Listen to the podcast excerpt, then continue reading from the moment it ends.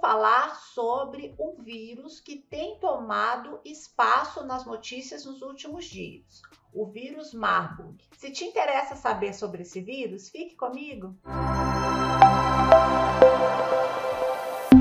Eu sou a doutora Keila Mara de Freitas, médica infectologista do Hospital Sírio-Libanês, Hospital Israelita Albert Einstein e uma das sócias fundadoras da Clínica Regenerate. Aqui nesse canal eu falo sobre os mais diversos temas relacionados à infectologia, temas atuais, completos e de interesse para a sociedade como um todo. Se te interessa saber mais sobre isso, aproveite que você está aqui no canal e faça sua inscrição se você ainda não o fez Acione também o sininho para receber a notificação das notícias novas assim que elas forem ao ar. E hoje eu vou falar sobre um vírus que tem tomado as notícias nos últimos dias. Mais um vírus para tirar o nosso sono. Trata-se do primeiro surto do vírus Marburg na Guiné Equatorial. E eu quero vir aqui falar um pouquinho sobre esse vírus para vocês. Este vírus, na verdade, não é novo ele foi identificado em humanos pela primeira vez em 1967 na Alemanha, em cuja cidade deu o nome ao vírus. Por isso esse nome meio difícil. Esse vírus é um primo do vírus Ebola. Também não é o primeiro surto dele.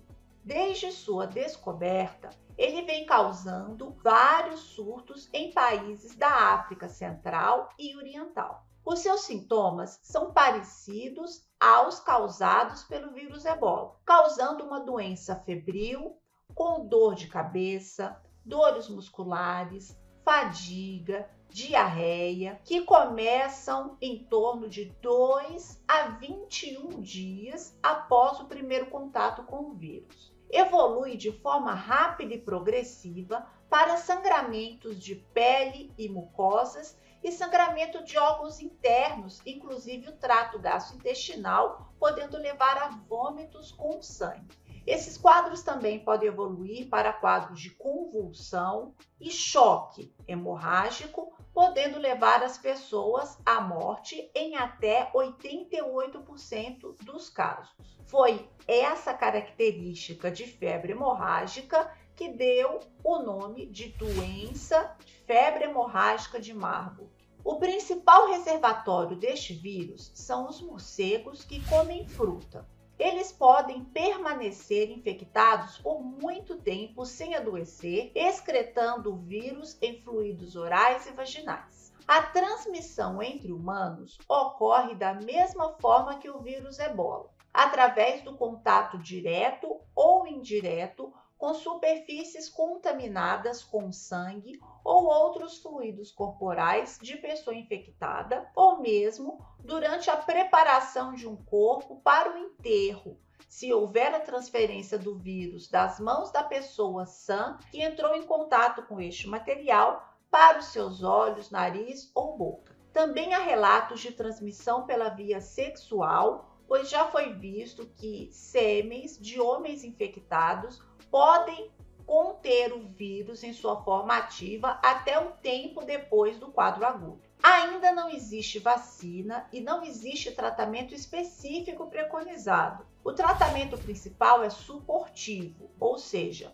controle das complicações e suporte à vida. Existem imunoglobulinas monoclonais que podem ser usadas nos casos mais graves, mas essa medicação não é de fácil acesso, especialmente nos países nos quais este vírus tem aparecido. Também existe o uso de alguns antivirais, como o próprio Remdesivir, que hoje já temos usado bastante nos quadros de Covid, que parece ter algum efeito com relação a este vírus.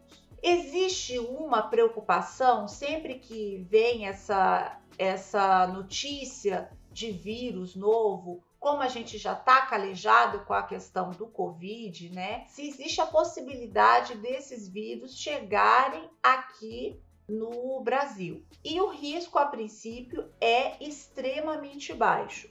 Como eu disse no início do vídeo, outras situações de surto desse vírus já ocorreram em outros países da África. Mas nós vamos ficar de olho nisso ir acompanhando a evolução desses quadros. A principal forma de prevenção realmente é evitar este contato com pessoas infectadas e o contato indireto com superfícies supostamente contaminadas pelo vírus. Inclusive, as pessoas que vão fazer o cuidado a esses doentes precisam se paramentar com aquela roupa que nós utilizávamos lá no início contra a Covid-19, que é a mesma roupa que é utilizado quando as pessoas vão tratar outras pessoas contaminadas e doentes pelo vírus ebola. Era isso que eu queria dizer para vocês hoje.